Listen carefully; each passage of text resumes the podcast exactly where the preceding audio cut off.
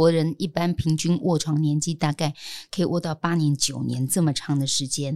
当然，最主要的是两个东西，就是呼吸器跟鼻胃管。有太多的人是被呼吸器跟鼻胃管靠这个绑在，绑在床上了。对对，对，在医院里面的死亡都比我母亲在家里断食死亡都要来得痛苦很多。所以我们一直讲，尽量要避免这个医疗死，病很重或者是老衰很虚弱的人，我们不要一看到。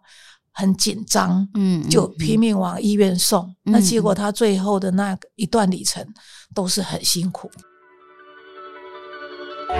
还记得当初的自己吗？想说的话，有多少人听得懂呢？照顾的漫漫长路上，先来一杯，我们再聊。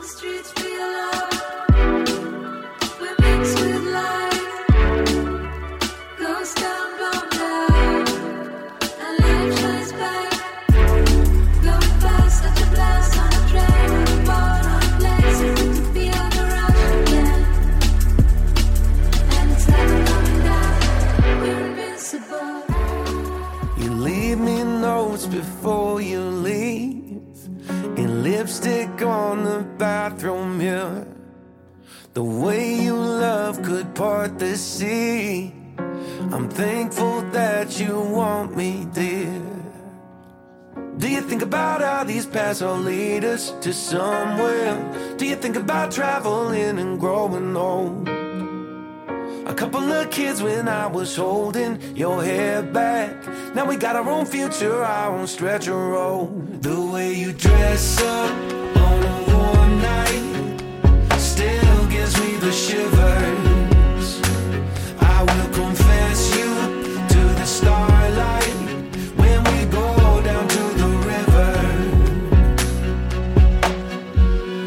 嗨，亲爱的朋友们，大家好！非常欢迎大家再一次收听我们的《先来一杯，我们再聊》。我是阿娥。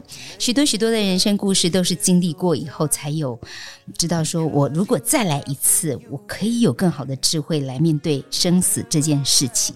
那人生本来就是一个必死无疑之路，但是怎么样走到终点？记得我妈妈以前慢慢年纪大了以后，她说：“哦，这老灰阿郎哈。”求一个好死哈，是最大的礼物哈。那对年轻朋友来讲，或许无法去想象那是什么感受。那对于一些照顾过家里面卧病的病人来说，那这些照顾者其实是感同身受的。今天邀请到了一位好朋友，我很开心看到他，因为他倡导的这个想法跟理念，我觉得我。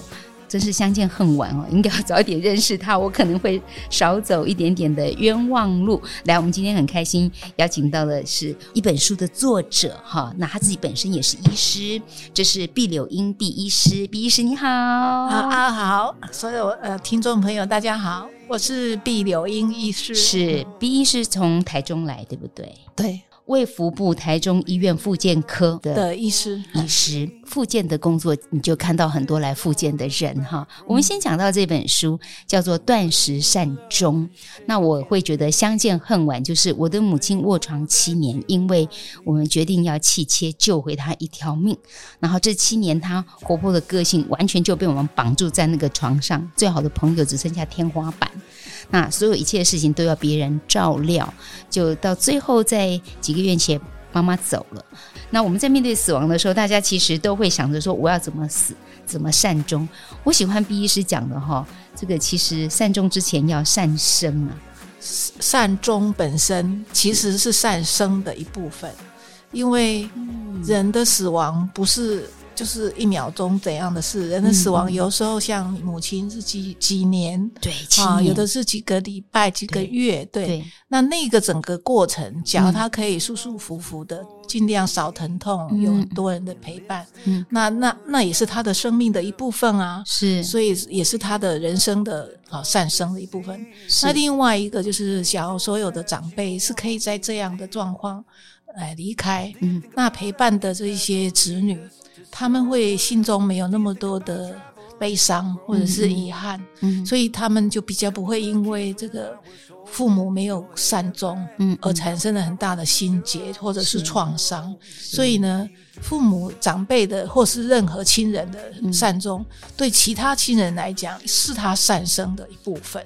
因为您的母亲就是选择了断食善终这个方式，嗯，在我们印象当中觉得，所以可以安乐死已经很厉害了。哇，我觉得这是最高境界到了断食善终，有一点自力救济哈。对，哎，我当初就是形容说，嗯、呃，没有安乐死的话，我们会有很多自力救济的方法。对，那很多人不懂，像我的舅舅跟我的表哥，嗯、他们是用自杀。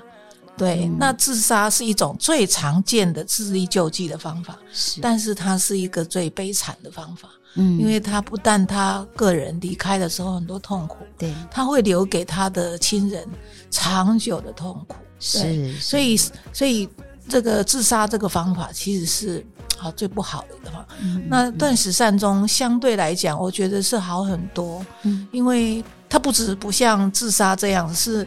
呃，无没有预警的，然后过程好像是很痛苦的。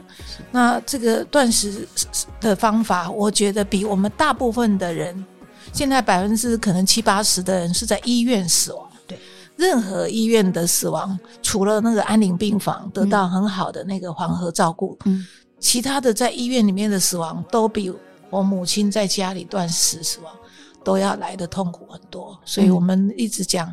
尽量要避免这个医疗史，是哎，那就是病很重或者是老衰很虚弱的人，嗯、我们不要一看到很紧张，嗯，就拼命往医院送。嗯、那结果他最后的那一段里程都是很辛苦。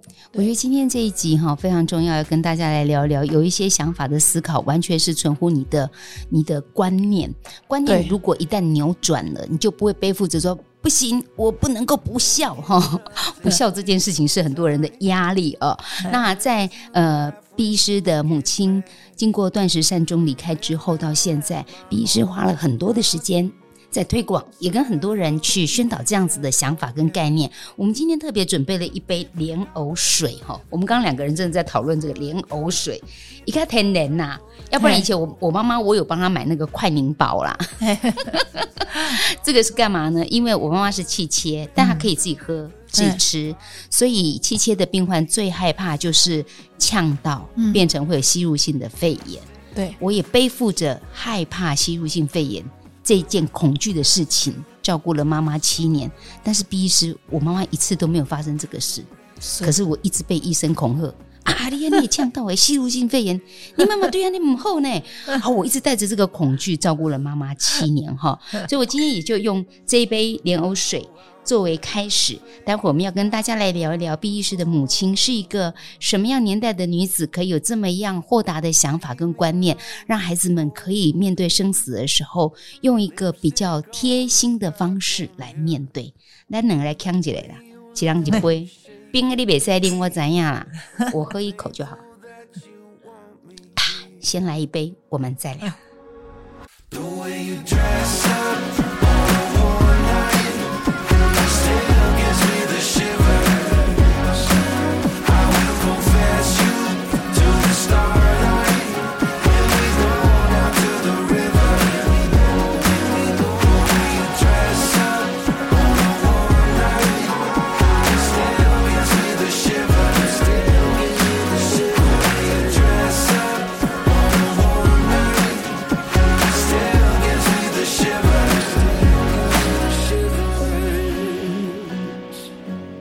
推荐给大家这本书是叫做《断食善终》，出版社是麦田出版的。那这本书不是毕医师的第一本书哈啊，我之前因为在报纸的专栏嗯写过一步一脚印，所以后来那个专栏的。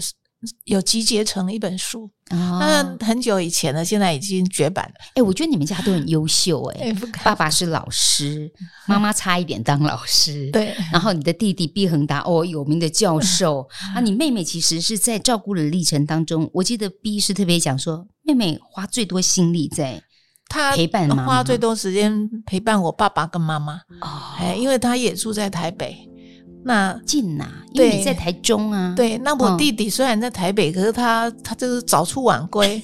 那教授而且当然女孩子比较懂得照顾爸爸妈妈，哎，所以我妹妹是最孝顺的一位。对，我觉得很神奇耶。以以我在其他你的这个访谈当中听到你的爸爸，我会惊讶大魔王哟，爸爸很 有威严的哦。你们四个仆人。就是战战兢兢的伺候他，可是你们的想法跟你们后来生活的日子可以过得这么有滋有味，而且这么乐天，嗯，怎怎么办到的呢？影响你们的是妈妈吗？还是？哎，乐天啊！对呀，我觉得你们能够豁达的看到生死这件事情。其实我们家的文化哈，是针对生死这件事很看得开，因为我爸爸一个人从大陆来。哦，那所以呢，他也不用扫墓，也不用祭祖，我们家都不用拜拜。哎、嗯欸，我们家也是，对，好像省很多事情哦。对对对，那。我父亲在他晚年的时候，哇，他看的书都是我最近在看的，就是都是在看那个生死的关方面的书籍。对，可是我我很很可惜那个时候哈，因为我爸爸的讲话方式就是你绝对不能跟他忤逆啊，就是不是忤逆哦，是你不能有任何跟他意见不一样。所以我们后来都不喜欢跟他聊天。那所以也很难聊天，所以我就也。我就也很少去谈你看的这些书啊，嗯、有什么有什么想法？对，嗯、但是他有交代很清楚，就是他都八十几岁了嘛，九十岁了，他就有交代，不管发生什么事，都不要送医院。嗯好，我我们希望不管是在什么年纪，都能够好好的来学习关于生死这件事情。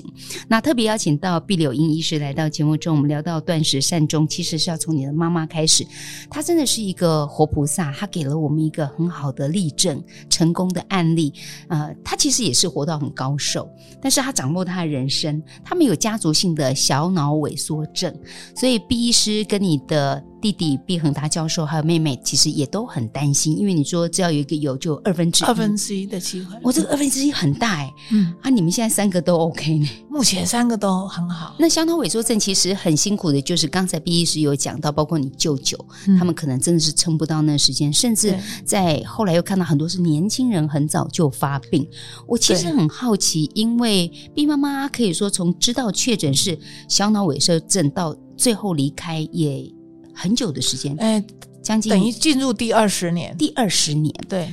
那我就会很好奇，既然这么多小脑萎缩症的人，嗯、其实到后面的路都如此的辛苦，妈妈、嗯、怎么办到的？让他时间可以拉得这么长？虽然也是后面也是比较辛苦，嗯、对，他一定做对了一些什么？从你的观察里面，你觉得妈妈做对了一些什么，嗯、让他这个确诊的病情，嗯，可以延缓，也让他生活的品质不至于这么的糟糕。第一件事情是老天爷做的，就是他的病情比较轻，嗯、因为越晚才发病的，就表示他的病情是他到六十几岁才，他六十四岁才发病，对，所以刚刚提到的，譬如说我表哥的孩子们。那他们就十几岁，也有最年轻有八岁就发病。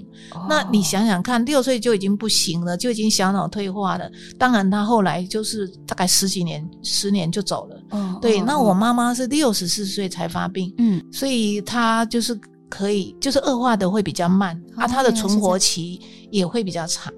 那但是呢，假如说他就是可以活二十年的话，嗯、那我妈妈是把这二十年活得很精彩、嗯、很积极。对，对，因为她除了一开始交代说，到了末期，像我舅舅那个他们身体状况很差的时候，嗯、不要让他变成那样。嗯，以外，诶，他是非常的积极过过生活。嗯、那当然，他也很幸运，就说他在发病之前，他四十八岁的时候，嗯、他学会的瑜伽。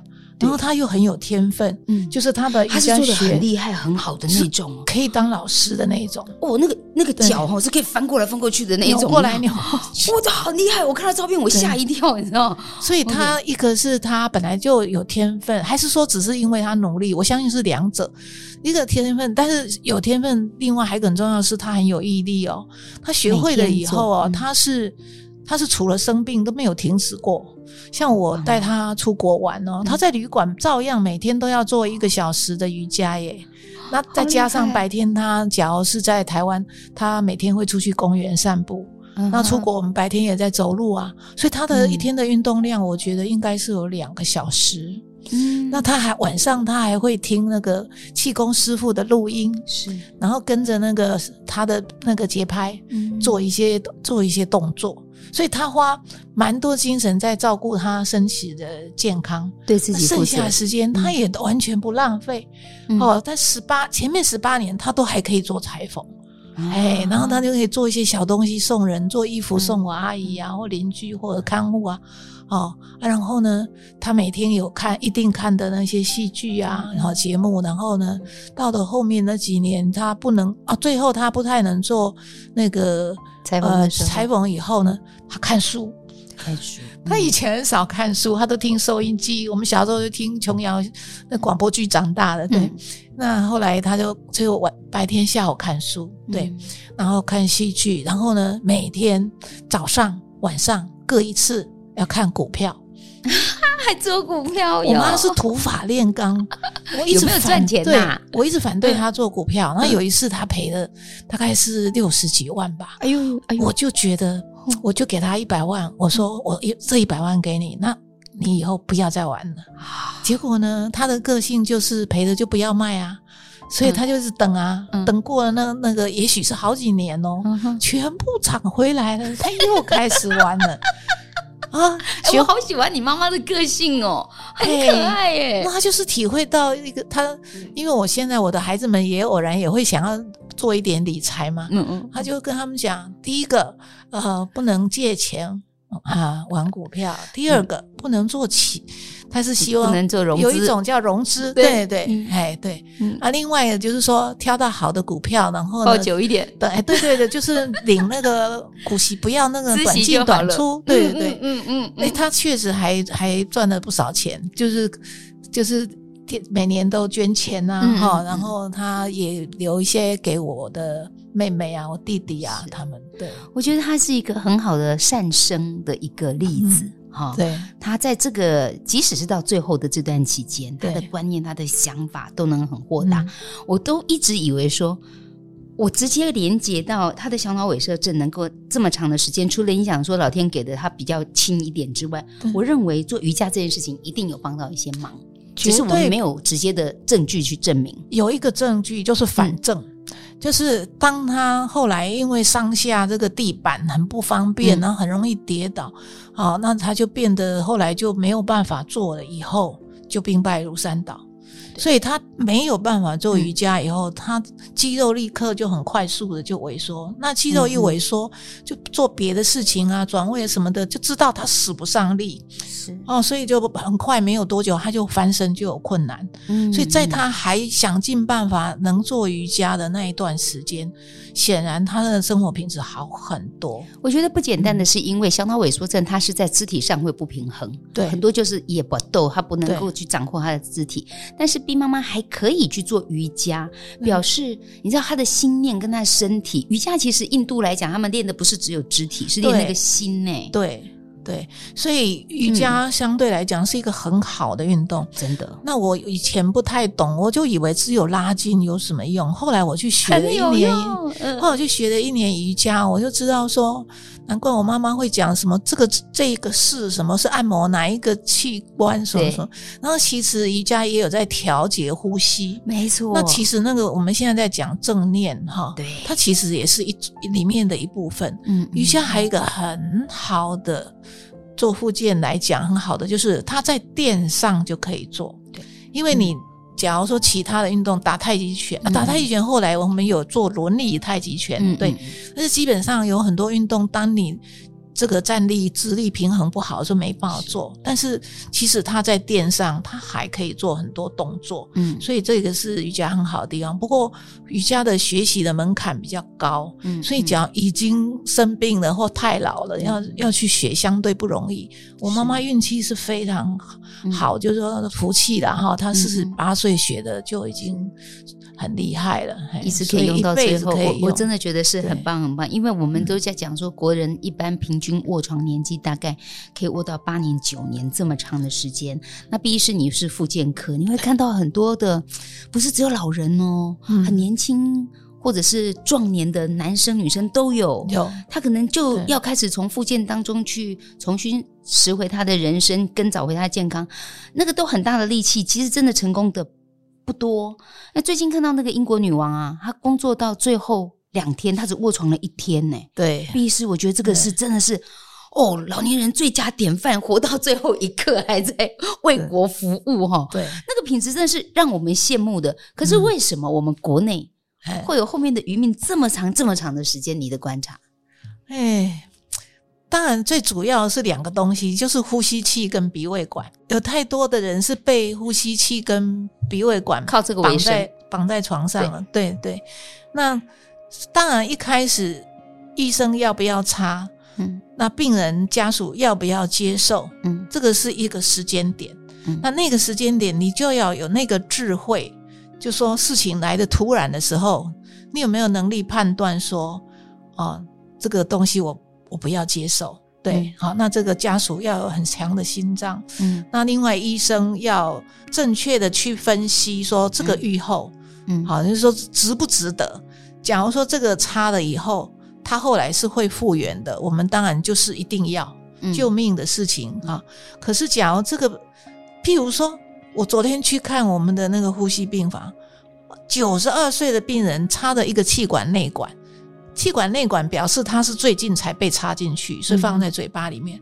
九十二岁，我说九十二岁还有必要这样子吗？嗯啊，医生就说他的家人非常积极哦。积极的意思就是不肯放手，嗯，对，好，所以一个是要不要插，医生要不要跟病人解释的很清楚。那另外一个关键人物是家属愿不愿意放手，哎、嗯，对，所以插的时候是一个关键时间。另外一个时间是已经差很久了，譬如说三个月、半年了，其实都知道不会好了，对，对不对？对。那或者有的一年、两年了，那真的是越来越苦了，就是。看着张家长这样，知道他们很苦，然后自己每天这样子来看他，你你自己也很苦，对。嗯、那这个时候就是可以考虑，就是要不要拔掉，对、嗯、对。那可是现在面临的最大的困境，其实是要家属都决定要拔的时候，他们不知道要去哪里找人。拔，对，你碰到医生，他有这个理念的，他会帮你签，呃，就是符合安宁医疗的啊。哦，可是很好玩哦，很多的医生他帮忙签哦，可是他说我们安宁病房没有办法收你们这样的病人，因为病人既然在这里，我就不能都不喂他，因为我是医生，没有医死这样子。我我有找到一个护理之家，好，因为我们他的护理人员的爸爸是第一个在那边执行的，嗯。执行了以后呢，这个其他的工作人员呢，解除了他们原来心里的那种恐惧。嗯嗯，他们恐惧让病人不吃，是是把他饿死了，嗯、那个人会不会很痛苦？嗯、啊，第二个恐惧都很怕说这样会不会违反什么法律？是我们会不会被告？嗯，对。嗯、那后来自己的护理人员的。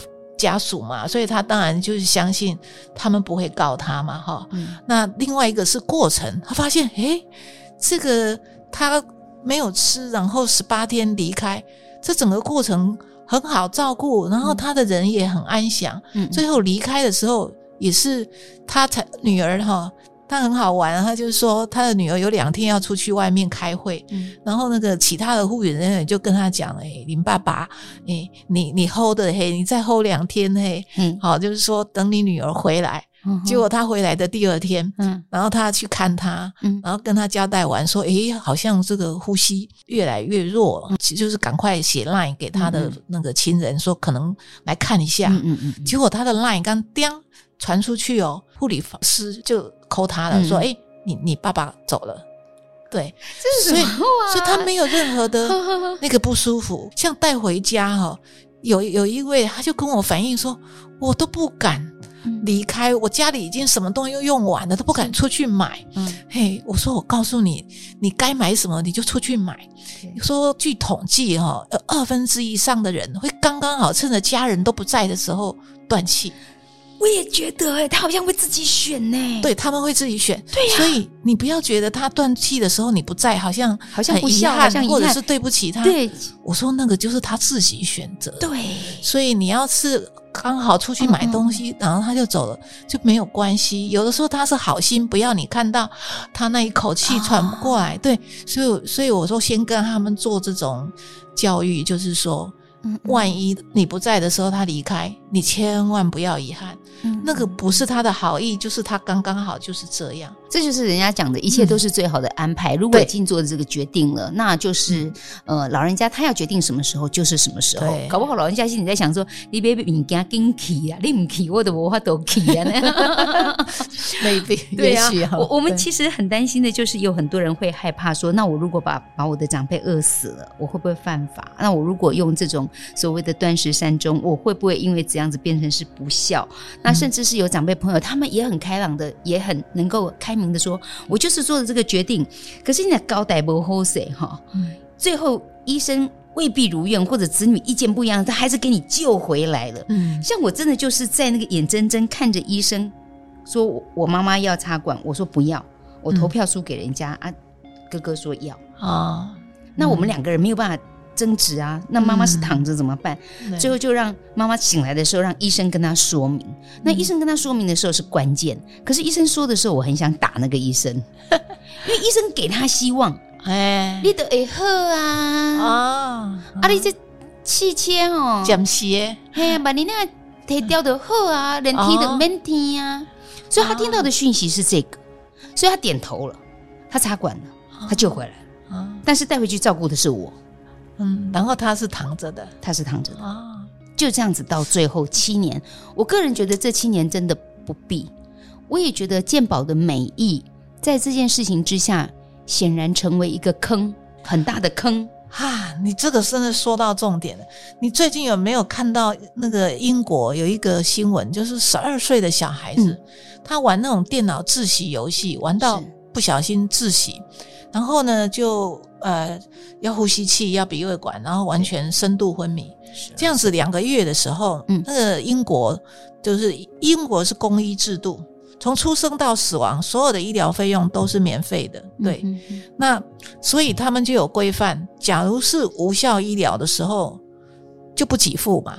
好，那所以呢，他觉得我已经给他两个月的机会了嘛，然后又做了，请了很多的医生来做了很多次的判断，然后确定他就是脑死了。好，那所以就就下了医医疗决定，就是必须要帮他拔管。嗯，嘿，那结果呢，才十二岁，所以父母当然是舍不得。哦，所以他就说你们在急什么？他就觉得应该要再给他更长的时间，所以他就上诉。那上诉到那个最高法院，最高法院就说，我们依据对这个孩子最大利益的这个原则来判决，应该要拔管。对对，所以就拔了。就是说，在英国或者是加拿大，我有一个朋友，就是说他是医生，夫妻两个，然后美国人去加拿大开会，开会的时候发生一个严重的脑中风、脑出血，那赶快紧急送到加拿大的医院。那医院的医生就讲说，这个哈，这个开开了以后没有用啊，嗯，嘿，所以在我们英国的话，这个健保是不会给付的哦，所以就不用开了，嗯，对。那这样不用开的，其实对病人应该是比较好。是可是他这个先生没有办法放手，所以他就说还是要。先生也是医生哦，还有夫妻都是医生，然后就是决定一定要开。嗯、然后这个英国、这个加拿大医生说什么？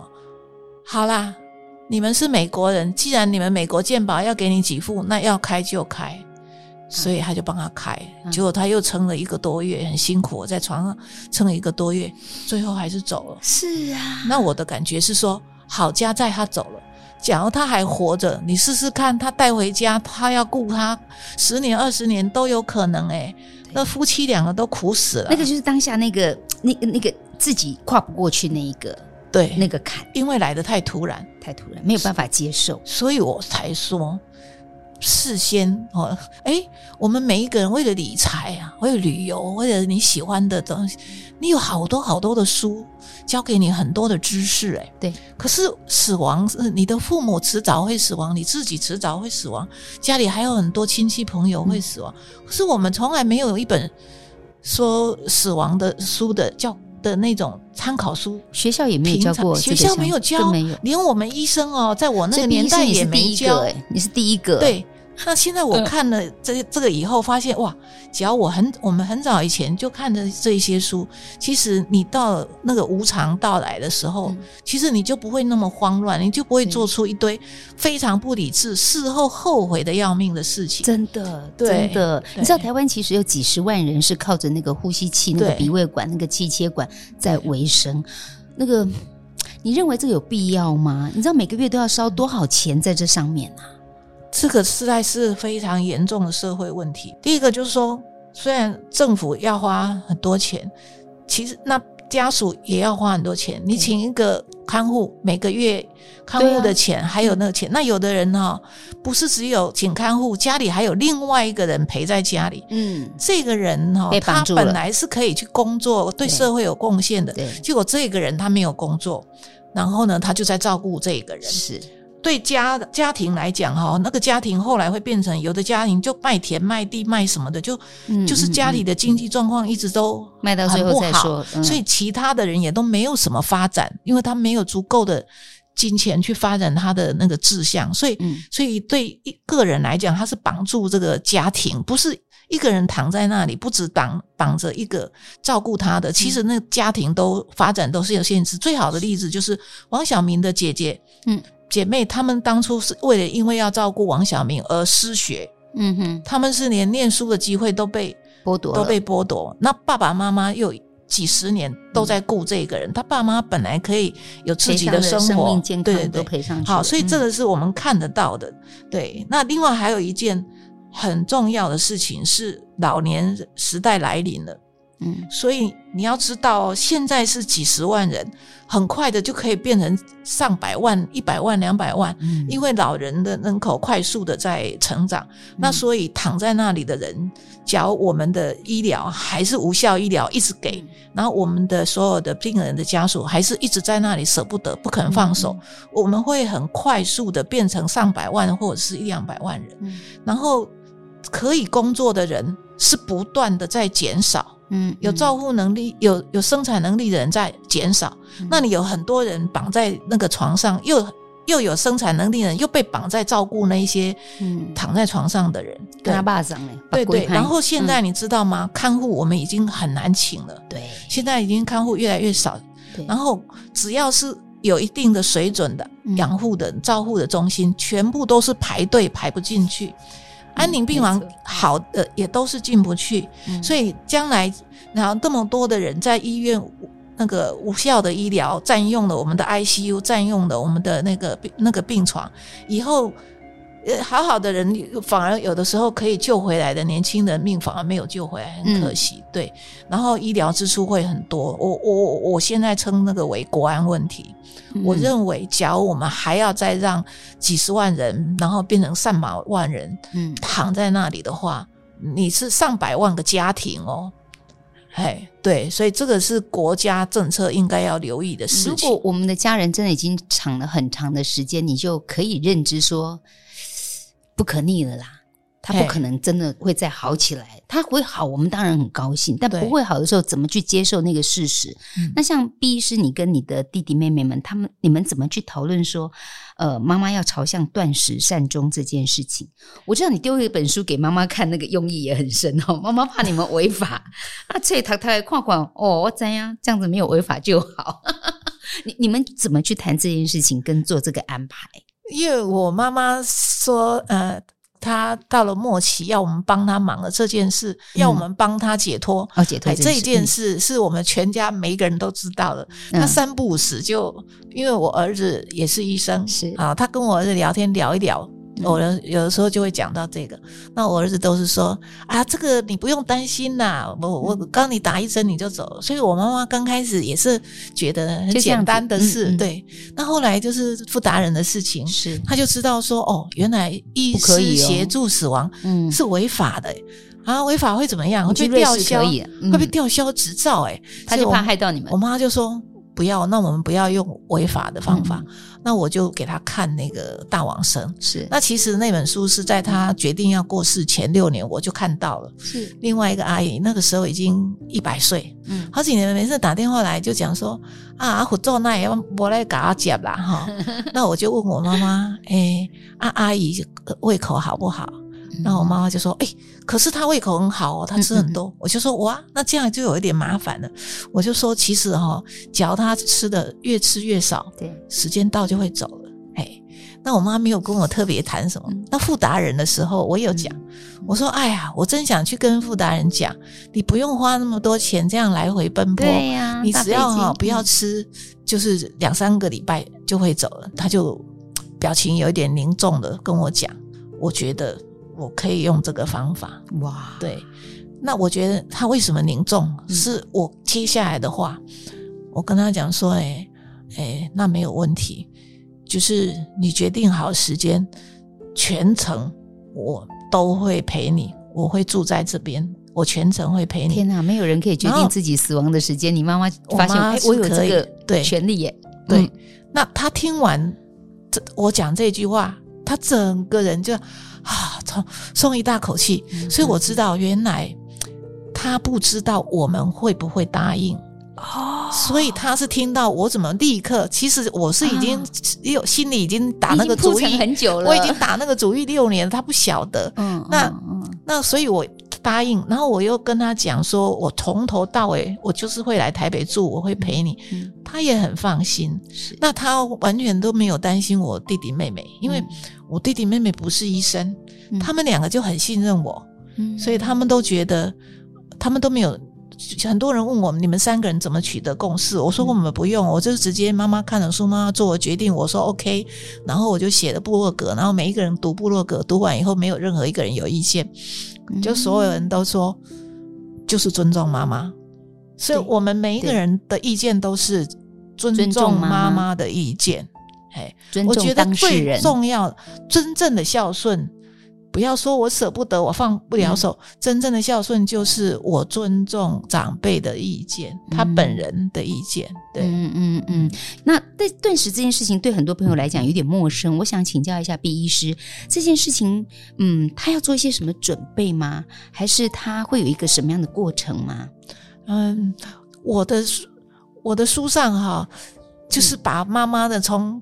一开始我去之前，他就已经先从三顿减到两三餐减掉两餐，我就有有有从那那么早就开始讲了。嗯、对，那之后的那个整个二十一天的过程，我都在书上有很详细的写。那我目前呢，哈，我先讲简单的，就是假如他是插鼻胃管的话，对，好，插鼻胃管的话。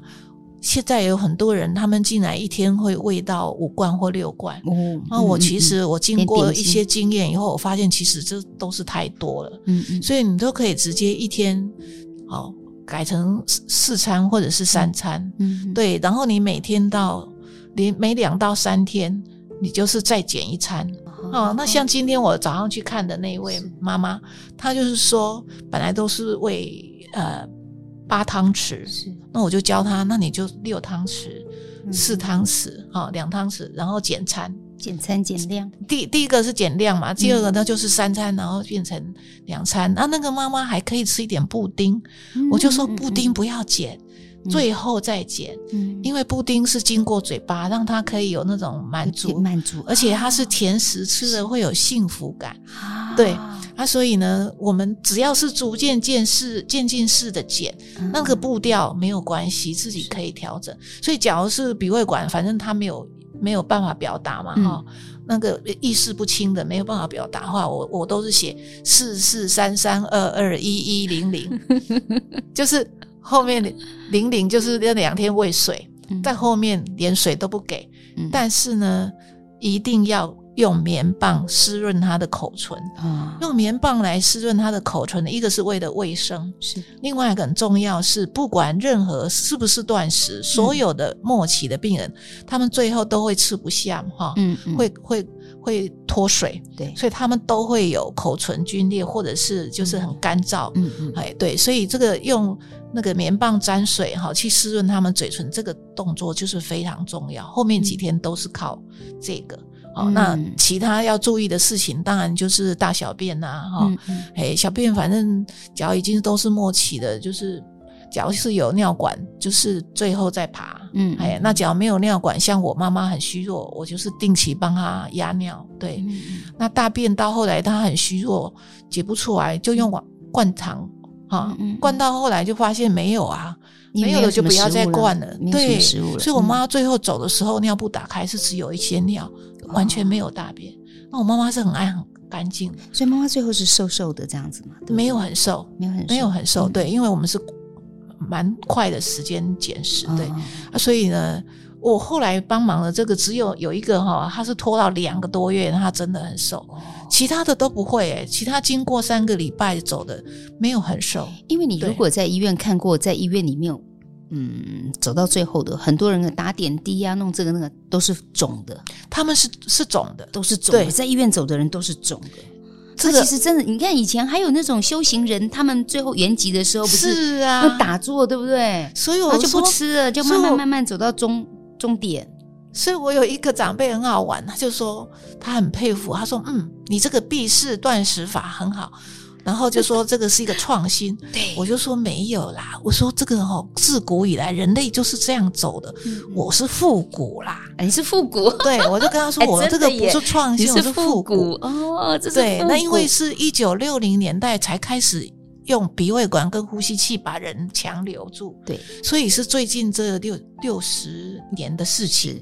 那在那个之前，我们的阿公他们那个时代就是这样走的嘛，对呀。那那个时候的人也没念什么书啊，没有什么多少医学常识，大家都都不会怕啊，就知道老人家可能几礼拜不现在讲民间啊，都差不多啊，就觉得是差不多。我们可能会有大家唯一担心的就是，这是我亲爱的家人，我害怕因为减量啊，或者是慢慢到。最后他没有吃东西呀、啊，他可能会不舒服，害怕他会痛苦。但是有的人说，其实到最后他已经没有什么进食的时候，那个二氧化碳会让他有一点点像麻醉，像像睡着、像昏迷那样子的感觉。对，是没有什么疼痛感，对不对？以我们最近帮忙的这几位，就算说他没有神识很清楚，可是假如他有痛苦，他也是会有表情的哈。嗯、那我们看起来他们没有什么明显的痛苦。对，嗯、那我母亲的话呢，是神识很清醒的，所以呢，她在早期的断食，前面那个早期的断食就吃的少哈，嗯、人变轻松，她上厕所上的少。嗯所以呢，他精神好，再加上因为我们全部每天大家都回来看他，嗯、所以哇，他讲话还是很大声，每天都嘻嘻哈哈，很快乐。我们家没有说什么离情依依，都很悲伤哎。嗯、对、啊，那那段时间，我儿子做了一件很重要的事情，就是帮妈妈回顾他的一生。